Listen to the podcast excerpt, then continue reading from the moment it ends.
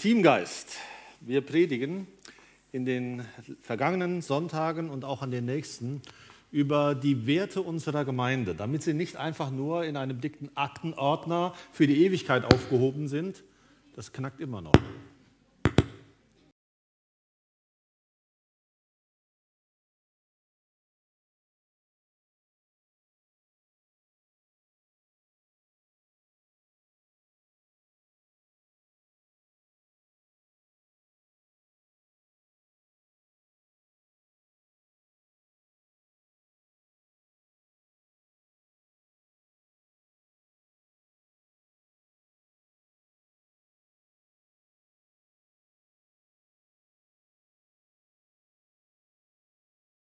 So, ja, da hört man mich ohne Knacken. Gut.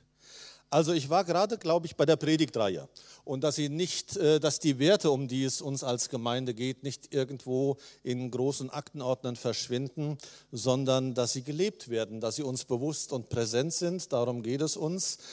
Ähm, in der vergangenen Woche hat mein Kollege Jan Carsten Krämer über Füreinander gesprochen mit einem hervorragenden Text aus Römer 12. Das lohnt sich auch nochmal nachzulesen, was da in Römer 12 steht, weil ich glaube, das ist eine Grundlage für das Miteinander in der Gemeinde, unheimlich hilfreich. Und heute geht es um Teamgeist und ich habe ähm, ihr werdet es nachher sehen, zwei Texte aus dem Neuen Testament dafür mitgebracht und vorbereitet.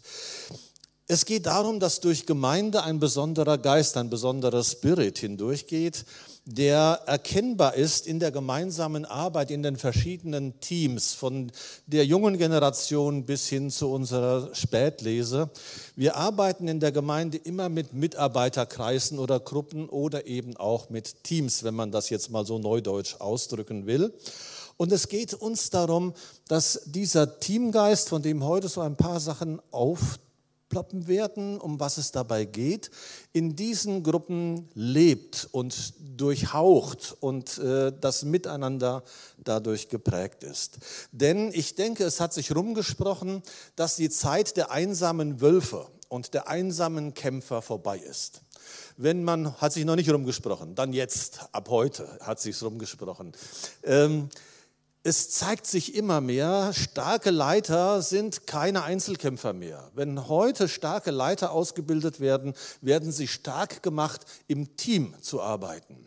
Das ist nicht etwas völlig Neues. Man glaubt zwar, man hätte da etwas Neues entdeckt, aber eigentlich ist es eine ganz alte Geschichte. Und es ist etwas, was, glaube ich, damit zu tun hat, äh, wie Gott uns gemacht und gedacht hat. Und das schlägt sich dann auch nieder, wie Gott sich Gemeinde gedacht hat und wie wir in Gemeinde miteinander unterwegs sind und miteinander arbeiten. Es geht also darum, teamfähig zu sein und zu bleiben und das einzuüben miteinander, damit eine Leitung und damit eine, ein, ein Miteinander gut funktioniert und Teams gut unterwegs sind. Wir haben vorhin gehört ähm, von dir, Christian, es funktioniert nicht immer gut. Ähm, aber es kann richtig gut funktionieren. Und vor allen Dingen zeigt es sich häufig, dass Teams effektiver sind als einzelne Kämpfer. Wer glaubt, er müsse in der alten Struktur von unten oder von oben nach unten denken und alles selbst entscheiden und alles selbst machen und alles selbst verantworten, der landet am Ende da. Auch ein kleines Zitat, ein vielleicht auch ein witziges. Solange mein Chef vorgibt, mich richtig zu bezahlen, gebe ich vor, richtig zu arbeiten. Da läuft es am Ende hinaus, oder so wie du gesagt hast, äh, Team, ein anderer soll es machen. Ne? Ähm, dass es in Teams besser und schneller geht, dafür gibt es einen kleinen Clip. Er ist aus der Werbung entnommen, sorry, aber ich glaube, ihr werdet schnell entdecken, worum es geht. Den spielen wir jetzt mal ein.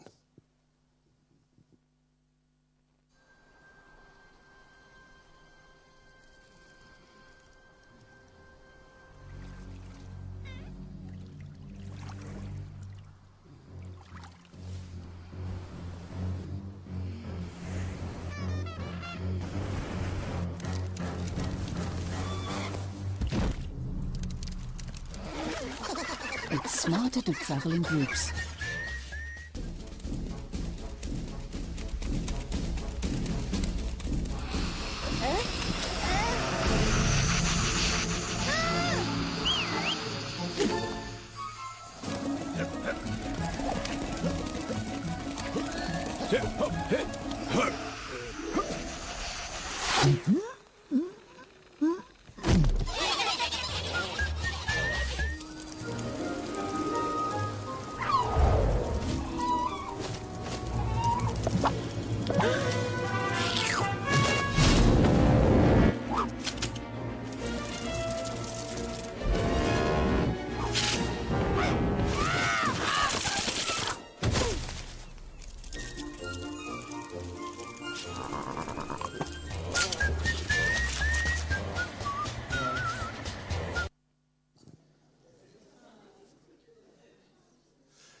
Die Werbung ist jetzt auch nicht ganz verkehrt, aber ja, ihr habt gemerkt, worum es geht. Also die Gruppe hat die Einzelkämpfer einfach ausgenockt.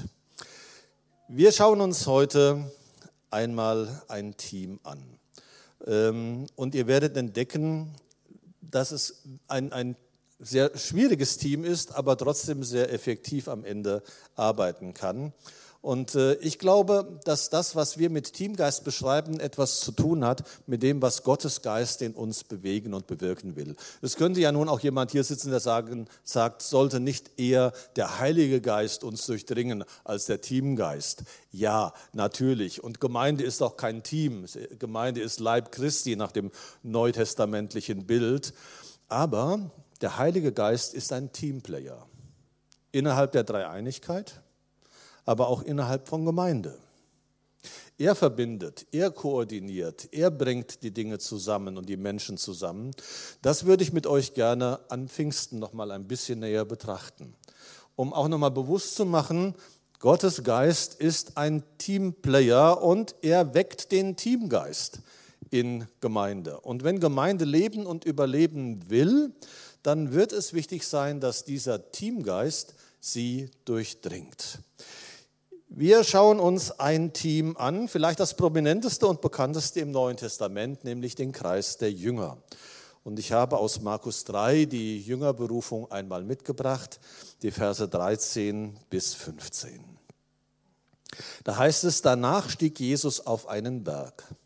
Er rief die Jünger, die er bei sich hatte, äh, haben wollte, und sie kamen zu ihm. Und dann wählte er, und zwar aus diesem größeren Kreis der Jünger, dann wählte er zwölf von ihnen aus, die er Apostel nannte, also Gesandte. Sie sollten ständig bei ihm bleiben und von ihm lernen.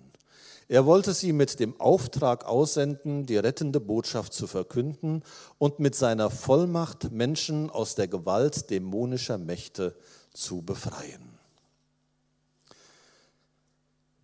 Aus dieser kurzen Bemerkung stechen drei, finde ich zumindest, Merkmale hervor, die dieses Team, diesen Jüngerkreis Jesu auszeichnen. Das erste ist eine Berufung, eine Beauftragung. Die Jünger erleben, dass Jesus sie direkt beruft und beauftragt. Das war zur damaligen Zeit tatsächlich eine Ausnahme. Normalerweise war es damals im Judentum so, dass sich Schüler ihre Lehrer aussuchten. Das heißt, Schüler bewarben sich bei irgendwelchen Rabbis, äh, bei, bei, den Rabbinern und wollten, ihr, wollten Schüler werden. Und äh, wenn der Rabbiner den Eindruck hatte, ja, das könnte passen, dann hat er sie als Schüler aufgenommen und ihre Aufgabe bestand in der Regel zunächst einmal darin, die Tora zu lernen große Teile der alttestamentlichen Schriften auswendig zu lernen. Und dann gab es natürlich unterschiedliche äh, Ausrichtungen äh, unter den Rabbinern. Es gab eher so die Liberalen und es gab eher so die Konservativen und die Schüler hatten sich schon so ein bisschen ausgesucht, an wen sie sich da hängen wollten und von wem sie lernen wollten.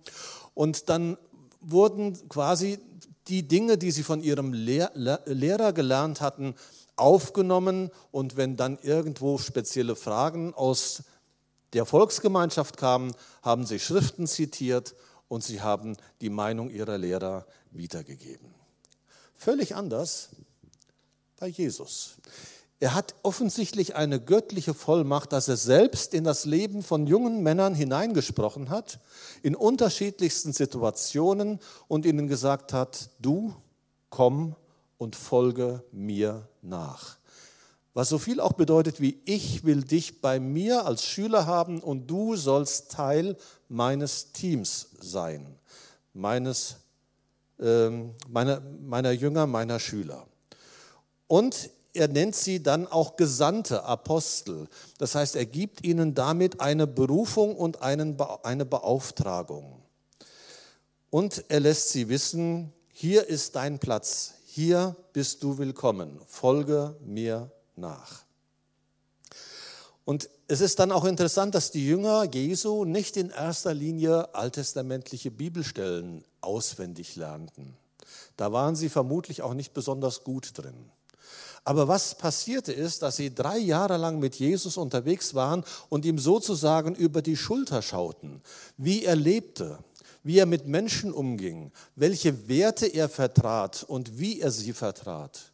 Das heißt, sie waren mit ihm unterwegs und es war ein bisschen Learning by Doing und äh, Abschauen, wie, wie Jesus lebte. Das war für sie so interessant, dass sie zum Beispiel einmal zu ihm sagten, du musst uns lehren, wie wir beten können, denn wir erleben eine Art des Betens bei dir, die wir nicht kennen. Und so lernen sie von Jesus. Und die Grundlage dafür ist das Stichwort, ich will euch in meinem Team haben. Ihr gehört zu mir. Und dann lernen sie, dass Jesus nicht nur alttestamentliche Schriften zitiert, sondern sie auf ihren ursprünglichen Willen, den Gott hatte, zurückführt. Und er spitzt dann Dinge zum Beispiel zu, wie in Matthäus 5. Ihr habt gehört, dass gesagt ist, Auge um Auge, Zahn um Zahn. Ich aber sage euch, dass ihr nicht widerstreben sollt dem Bösen, sondern wenn dich jemand auf die rechte Wange schlägt, dann biete ihm die andere auch dar. Oder ihr habt gehört, dass gesagt ist, du sollst deinen Nächsten lieben und deinen Feind hassen. Ich aber sage euch, liebt eure Feinde und bittet für die, die euch verfolgen. Man spürt den ursprünglichen Willen Gottes hinter den alttestamentlichen Worten und Jesus spitzt das noch einmal zu. Und so lernen seine Jünger und sie entfalten Teamgeist im Team, weil sie eine Berufung haben, weil sie wissen, hier sind wir in diesem Team willkommen. Das ist unser Platz. Hier bist du richtig. Du gehörst zu mir. Das ist die Botschaft, die Jesus ihnen vermittelt. Und wenn du jemand bist, der noch keine persönliche Beziehung zu Jesus Christus gefunden hat, oder wenn du jemand bist, der keine Anbindung an Gemeinschaft und Gemeinde hast, dann sollst du wissen, dass Jesus dir zusagt, ich will dich in meinem Team haben. Komm zu mir. Vertraue dich mir an. Folge mir nach. Denn hier ist dein Platz. Das hat mich so ein bisschen erinnert an das Lied, das ihr eben gesungen habt. Da hieß es nämlich, äh, schön, dass es dich gibt. Du bist willkommen, dein Platz ist hier. Das sagt Jesus dir zu. Dein Platz ist hier in seinem Team. Berufung und Beauftragung als etwas ganz Wesentliches, dass ich weiß, ich bin hier nicht zufällig in einem Team, sondern ich bin hier gewollt. Das zweite, Diversität. Wer von Teams redet und vom Teamgeist, der spricht in der Regel so von einem Dream Team. Und wenn man so diesen Begriff Dream Team hört, also ein, ein, ein Team, mit dem man toll unterwegs ist, dann geht es einem, vor allen Dingen ging es mir früher so, wie du es vorhin beschrieben hast. Wenn alle so ticken wie ich oder wenn alle das machen, was ich will oder äh, wenn, wenn alle möglichst gleich sind, dann hat es wenig Reibungspotenzial. Ja, aber es ist stinklangweilig. Und deshalb gehört zu einem guten Team Diversität.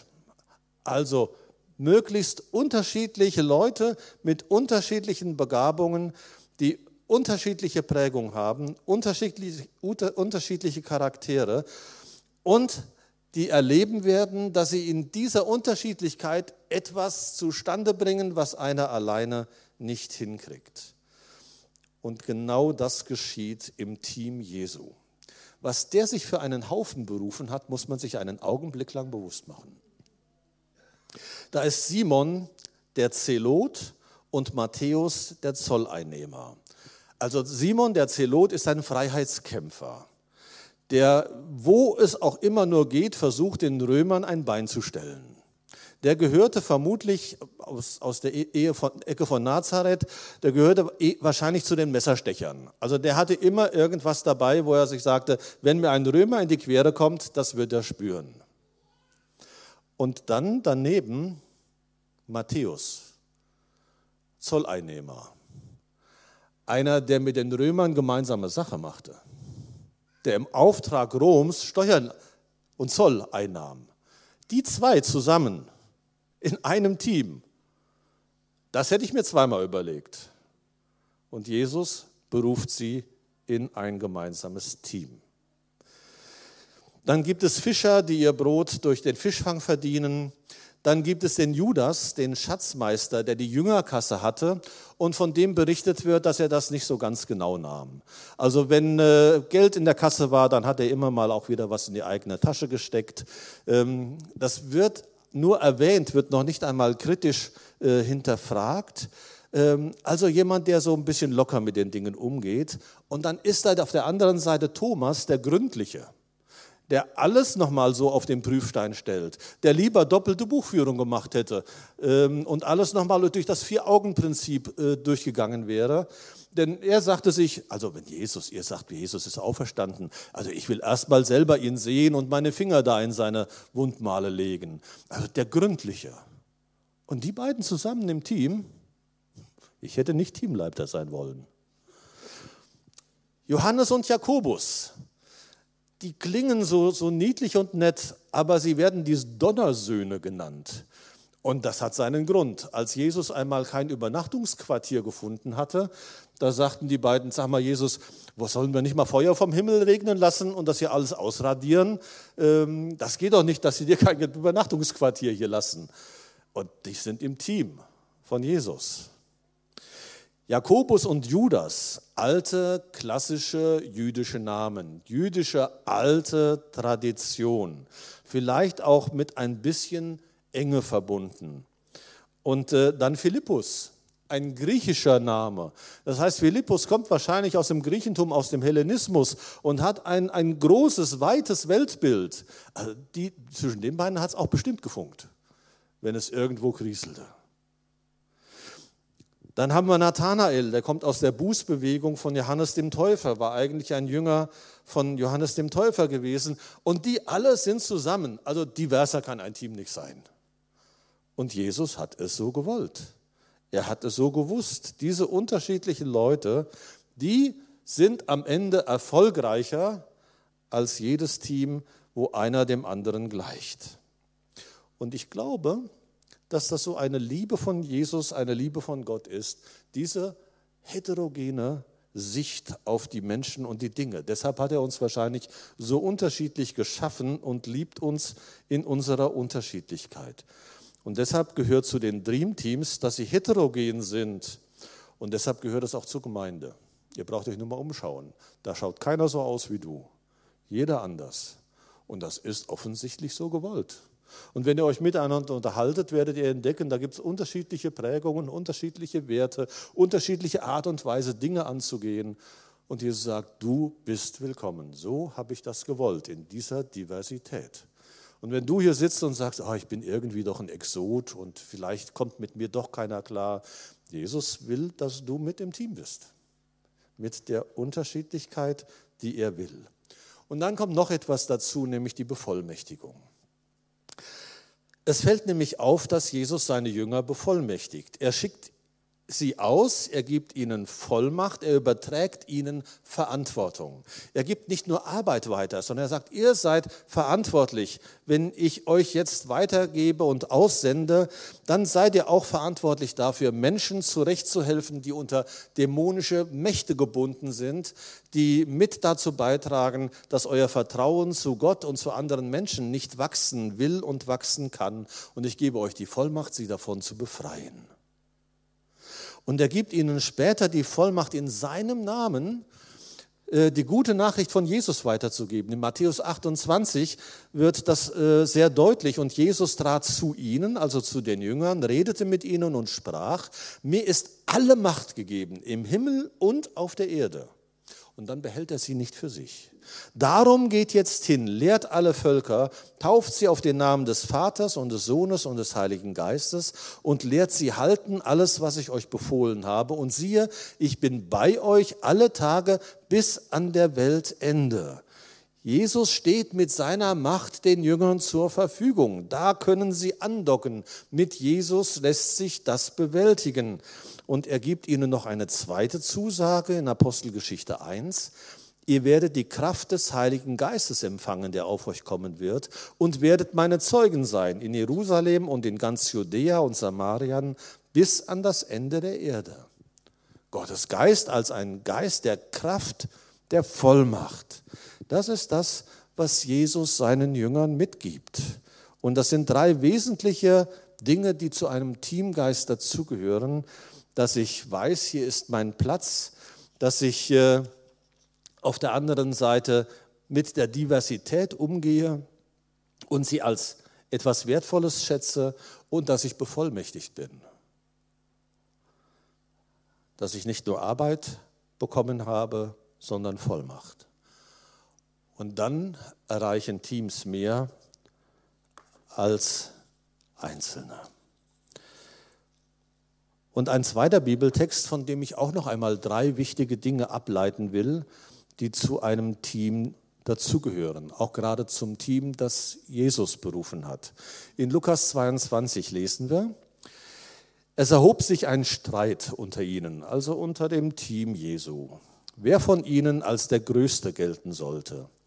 Er sprach zu ihnen, die Könige herrschen über ihre Völker und ihre Machthaber lassen sich Wohltäter nennen. Ihr aber nicht so, sondern der Größte unter euch soll sein wie der Jüngste und der Vornehmste wie ein Diener. Denn wer ist größer, der zu Tisch sitzt oder der, der dient? Ist nicht der, der zu Tisch sitzt? Ich aber bin unter euch wie ein Diener. Ihr aber seid, die ihr ausgeharrt habt bei mir in meinen Anfechtungen. Und wie mir mein Vater das Reich bestimmt hat, so bestimme ich für euch, dass ihr essen und trinken sollt an meinem Tisch in meinem Reich und sitzen auf Thronen und richten die zwölf Stämme Israels. Und Simon, Simon, siehe, der Satan hat begehrt, euch zu sieben wie den Weizen. Ich aber habe für dich gebetet, dass dein Glaube nicht aufhöre. Und wenn du dann umkehrst, so stärke deine Brüder. Was ist passiert? Ein Streit im Team über die Frage, wer wird der Größte sein. Und was Jesus hier in diesem Team macht, ist eine erstklassige Feedback-Kultur mit der Möglichkeit, etwas zu korrigieren. In diversen Teams kracht es immer wieder, auch im Jesus-Team. Es ist nicht unbedingt so, dass der Teamgeist fehlt, aber mancher verfolgt heimlich seine eigenen Ziele. Und das ist nun auch eine Stärke eines Teams, dass du deine heimlichen Ziele, das, was so unterbewusst dich treibt, vielleicht eine Weile ver verstecken kannst, aber nicht auf Dauer. In einem Team kommen die Dinge irgendwann ans Licht. Auch hier. Und hier kommt ans Licht, dass sie sich irgendwie ausgerechnet haben, dass sie durch Jesus an eine exponierte Stelle gesetzt werden. Vizekanzler, Außenminister, Finanzminister oder irgendwas dergleichen. Und äh, sie unterhalten sich, wer bekommt wohl welchen Job und wer ist da wohl hm, besser angesehen. Und in der Regel hat Jesus solche Auseinandersetzungen sehr zeitnah also in demselben Augenblick möglichst korrigiert und ein Feedback gegeben. Jesus hat nichts anbrennen lassen, damit sich nicht ein falscher Geist ins Team einnistet. Deshalb eine gesunde Feedback-Kultur, dass man bereit ist, sich etwas sagen zu lassen, aber auch bereit ist, dem anderen etwas zu sagen, die Dinge anzusprechen. Gemeinden leiden häufig darunter und daran, dass wir sagen, die Liebe deckt die Fehler zu. Und dann werden sie nicht angesprochen. Man kehrt sie unter den Teppich oder man meint, man müsste sie aushalten. Manchmal ist das so, ja. Aber Jesus sagt, da, wo sich ein falscher Geist einsetzt, einnistet, Da muss die Dinge angesprochen werden. Und zwar relativ klar und zeitnah. Und bevor es hier um Herrschaftsstrukturen geht, korrigiert er seine Jünger und macht deutlich, so funktioniert es nicht in meinem Team. Es ist gut, Dinge im Team schnell anzusprechen. Das gehört zu einem guten Teamgeist, eine gute Feedback- und Korrekturkultur. Hier passiert sie im Team. Warum? Weil das ganze Team betroffen ist. Das heißt, Jesus scheut sich nicht vor allen in der ganzen Gruppe das anzusprechen, wo er sagt, das kann so nicht gehen, das funktioniert so nicht. Und so lernt das ganze Team an dieser Stelle etwas ganz Wesentliches für das Miteinander. Manchmal müssen Dinge vor der ganzen Gemeinde geklärt werden, weil die ganze Gemeinde etwas zu lernen hat. Manchmal im ganzen Team, in dem ganzen Bereich, weil alle betroffen sind und weil alle etwas lernen. Es gibt aber auch die andere Situation, wo ein Einzelner etwas zu lernen hat. Und das ist gut, das voneinander zu unterscheiden. Denn wenn ein Einzelner etwas zu lernen hat, dann hat Jesus ihn nicht vor die ganze Gruppe zitiert, sondern dann hat er das Zweiergespräch gesucht auch eine hervorragende Feedback-Kultur. Mal jemanden auf die Seite zu nehmen. Ich kann mich erinnern, dass jemand, ähm, jemand anderen auf die Seite nahm und sagte, du glaubst du, dass ich dich wirklich mag und lieb habe? Und erst als der andere sagte, ja, du, das weiß ich, dann sagt er, dann kann ich dir jetzt auch was sagen. Auf einer guten Grundlage kann man auf einem, in einem Zweiergespräch Dinge korrigieren. Jesus hat das übrigens etliche Male mit Petrus machen müssen. Petrus hat sich immer wieder einmal von dem Team innerlich distanziert und meinte, er wäre weiter als das Team. Als es um die Frage ging, äh, wie wird das dann einmal sein, wenn alle Jesus verraten und weglaufen, da sagt der Petrus, die mögen alle laufen wie die Hasen, ich nicht. Selbst wenn ich mit dir sterben müsste, würde ich bei dir bleiben. Da nimmt Petrus sich aus dem Team heraus. Jesus deutet an, dass das schwierig wird und äh, dann nimmt er ihn aber möglichst zeitnah, und zwar nach seiner Auferstehung, nachdem das Chaos da passiert war und Petrus weggelaufen und Jesus verleugnet hatte, ihn persönlich auf die Seite, stellt ihm drei Fragen, dreimal dieselbe, hast du mich lieb? Und jedes Mal, als Petrus ihm signalisiert, ich hab dich lieb, Jesus, gibt Jesus ihm einen Auftrag weide meine Schafe, weide meine Lämmer. Das ist der persönliche Gesprächs, die persönliche Gesprächsebene, die es in Teams hin und wieder braucht. Eine gute Feedback-Kultur. Und zu einem Teamgeist gehört auch, dass ich weiß, jeder ist wertvoll. Jesus wollte auf keinen dieser zwölf Jünger verzichten, auch nicht auf die schwierigen auch nicht auf die, die ausbüchsten und sich für besser hielten wie ein Petrus. Und er hat sogar den, der ihn später verraten hat, nicht aus dem Jüngerkreis im, Vor im Vorfeld schon ausgeschlossen. Er hat sogar mit ihm das Passamal noch gefeiert. Und das gilt, dass Jesus jeden für wertvoll hält in seinem Team. Und das gilt es auch zu leben miteinander. Du bist wertvoll. Das gilt auch für die, die sich schwach wissen oder schwach fühlen, die den Eindruck haben, äh, ich kann eigentlich wenig oder gar nichts beitragen in diesem Team, in dem ich bin. Also auch gerade die Kraftlosen und die Schwachen sind hier angesprochen. Jeder ist wertvoll. In den Freikirchen neigen wir schon mal dazu, so ein glänzendes Bild von Mitarbeit zu zeichnen, so von starken Persönlichkeiten, die etwas bewegen in der Gemeinde und in dieser Welt.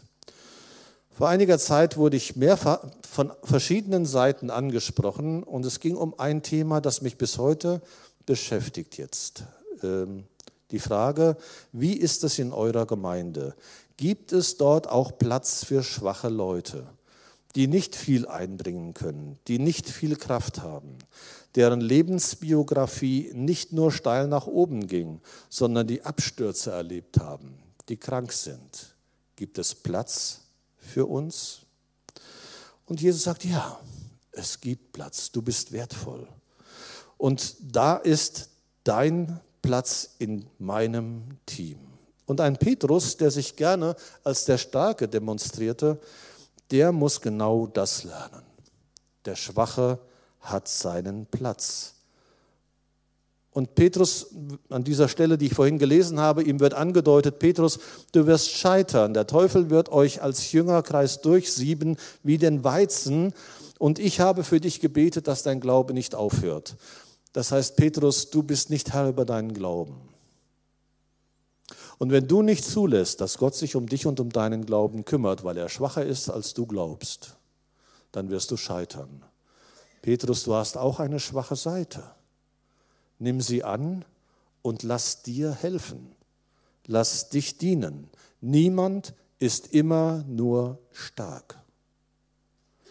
Und wenn du das meinst, überschätzt du dich selbst und wirst darüber stolpern. Für den Schwachen ist Platz in der Gemeinde. Und zwar nicht einfach nur, weil man ihn aushalten will oder sollte oder muss, sondern als wertvolles Mitglied der Gemeinschaft.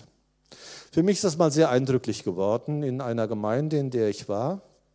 Ich war relativ neu in dieser Gemeinde und ein junger Mann kam auf mich zu, vielleicht 25 Jahre alt, der sagte, ähm, ich habe gehört, Pastoren haben auch schon mal so ihre Durchhänger.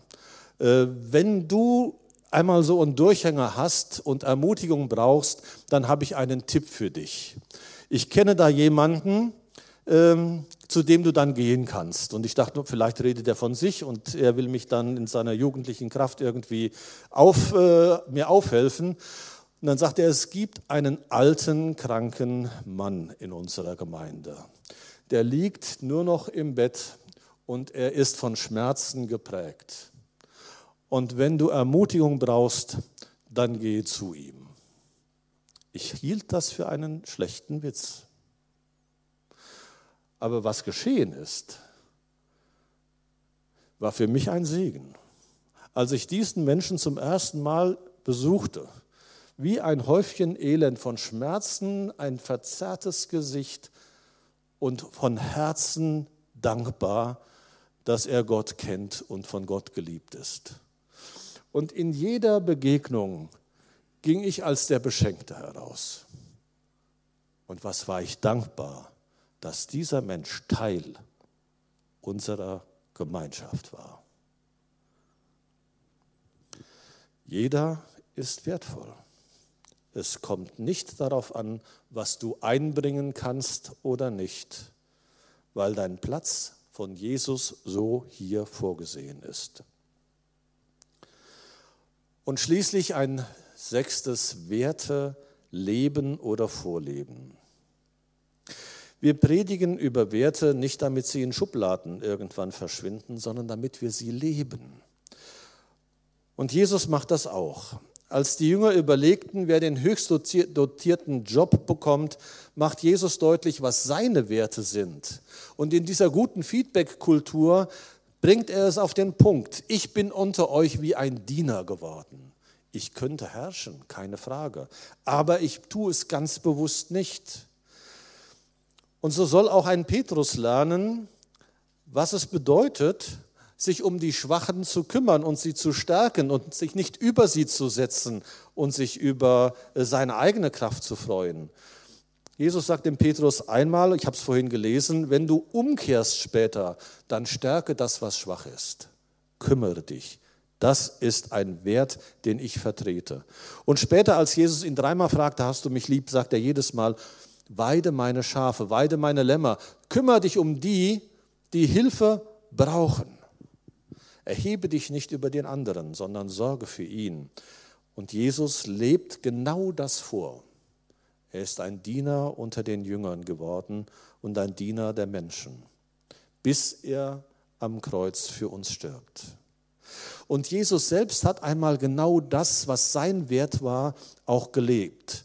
Er deutet das einmal an, ihr habt mit mir ausgehalten in den Anfechtungen meines Lebens. Also Jesus hatte das offensichtlich auch.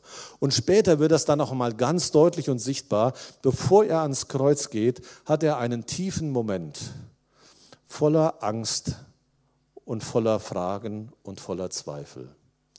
Und dann ist dieser Herr aller Herren derjenige, der sagt, ich brauche mein Team. Ich schaffe das nicht. Meine Angst ist so groß, dass ich drohe, in dieser Angst unterzugehen. Und dann holt er drei aus dem Team mit und sagt, ihr müsst mit mir beten. Das geht hier nicht alleine. Dass das Team an dieser Stelle versagt hat, ist eine andere Geschichte. Aber dass Jesus das Team brauchte, das macht deutlich, da ist niemand außen vor. Auch du in deiner vielleicht vermeintlichen Stärke brauchst das Team, brauchst Gemeinschaft, brauchst die Gemeinde. Denn du bist wertvoll. Jesus hat es gelebt, Jesus hat seine Werte vertreten und er hat sie umgesetzt in seinem Team. Und dann hat er viel erreicht. Und ich habe mal so ein Bild nochmal von den Ameisen mitgebracht. Also in der Gemeinschaft erreichst du Dinge, die du alleine nicht erreichst. Teamgeist macht den Unterschied. Und ich bin überzeugt, Gottes Geist will ihn unter uns pflegen und wecken.